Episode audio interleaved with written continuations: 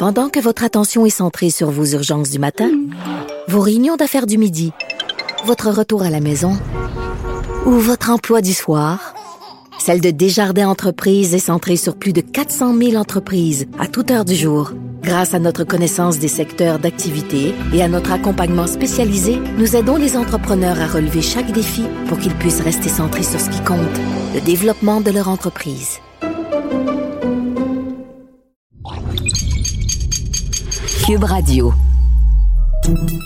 Salut, c'est Charles Dran avec l'équipe dans 5 minutes. On s'intéresse aux sciences, à l'histoire et à l'actualité.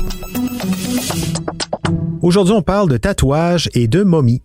On pourrait croire que le tatouage est un phénomène de mode relativement récent et passager. On connaît l'engouement incroyable depuis quelques années, à tout le moins en Occident. On sait que dans l'histoire des peuples et des nations, les Égyptiens ou les Maoris ont toujours ou à peu près porté des tatouages, mais ceux qui les ont étudiés jusqu'à tout récemment, les archéologues, avaient un biais, avaient des a priori, des préjugés. Les clichés ont la coin dure.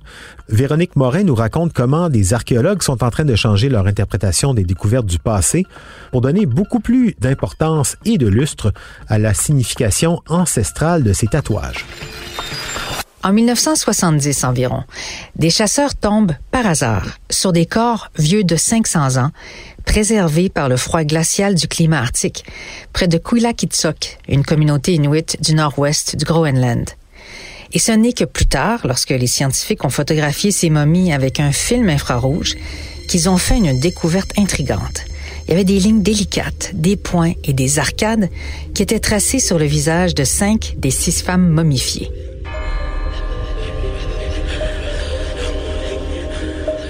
Il s'agissait de l'une d'une série de réinterprétations, de découvertes archéologiques à la lumière de technologies plus avancées, mais aussi et surtout de l'ouverture d'un champ de recherche, l'archéologie, dont les interprétations du passé ont été longtemps limitées par son point de vue occidental. Ces nouvelles perspectives nous permettent d'apprendre aujourd'hui que pendant des milliers d'années, les tatouages étaient plus qu'une simple décoration corporelle pour les Inuits et les autres cultures autochtones. Ils servaient de symbole d'appartenance, signifiaient des rituels de passage à l'âge adulte, canalisaient les croyances spirituelles ou conféraient des pouvoirs qui pouvaient être invoqués lors de l'accouchement ou de la chasse. Malgré leur importance à partir du 17e siècle environ, le tatouage disparaît parce que, ben, vous serez pas surpris de l'apprendre, les missionnaires et les colons, déterminés à civiliser les peuples autochtones, ont mis un terme au tatouage dans toutes les communautés. Jusqu'à récemment, les billets des archéologues occidentaux faisaient en sorte qu'ils ne s'intéressaient pas au tatouage. Ce qui fait que les outils qu'ils découvraient, des artefacts qui étaient conçus pour tapoter, piquer, coudre ou couper la peau humaine, étaient catalogués comme des aiguilles à coudre ou des poinçons. Même lorsque le corps de Ötzi, l'homme de glace vieux de 5300 ans, a été retrouvé dans les Alpes italiennes en 1991 avec des tatouages visibles, Certains articles à l'époque ont suggéré que les marques étaient la preuve que Ötzi était probablement un criminel. Mais une nouvelle étude de 2019 portant justement sur les 61 tatouages d'Ötzi brosse un tableau de la vie à l'âge du cuivre en Europe. Les points et les tirets sur la peau de la momie correspondent aux points d'acupuncture, suggérant qu'il y a plus de 5000 ans, les gens avaient une compréhension sophistiquée du corps humain et qu'ils utilisaient possiblement les tatouages pour soulager des maux physiques, comme les douleurs articulaires.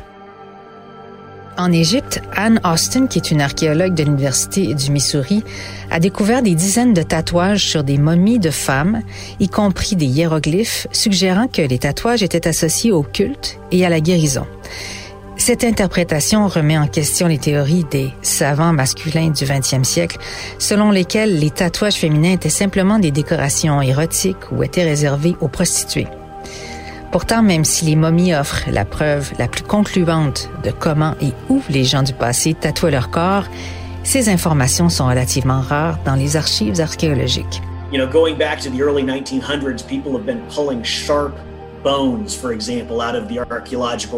Aaron Dieter Wolf, qui est un archéologue de la préhistoire à la division d'archéologie de l'État du Tennessee, est en train de changer cette perspective en mettant le tatouage à l'avant-plan de ses recherches. But part of my research then has been trying to look at, you know, can we prove that that is a tattooing tool as opposed to a tool that was used to, you know, decorate a clay vessel or um, alors lui, il a démontré que des artefacts tels que les aiguilles en os, en coquillage, en épines de cactus ou en autres matériaux, autrefois classés comme outils pour coudre du cuir ou des vêtements, étaient plus précisément utilisés pour tatouer les corps.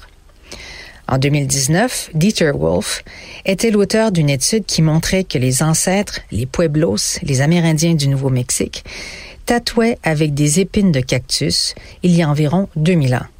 Cette année, il a publié une autre découverte qui démontre qu'il y a 3500 ans, les Autochtones du Tennessee tatouaient avec des aiguilles en os de dinde. It is a fundamental part of our human experience, right? In the same way that piercing our ears is, or, you know, wearing clothes. It, it's all part of how we want to see our bodies or project. Aaron Dieter Wolf supervise également une base de données open source libre d'accès de momies tatouées destinées à rectifier la désinformation populaire et à illustrer la répartition géographique de ces spécimens. Alors, la liste comprend des momies de 70 sites archéologiques dans 15 pays, dont le Soudan, le Pérou, l'Égypte, la Russie et la Chine. Mais Dieter Wolf s'attend à ce qu'elle grandisse à mesure que l'imagerie infrarouge et d'autres technologies mettent au jour davantage de peaux marquées à l'encre sur les momies existantes. Ouais, ça aurait été étonnant que chaque momie tatouée que l'on retrouve, peu importe où sur Terre, que ce soit un petit bum. Merci Véronique Morin, c'était en cinq minutes.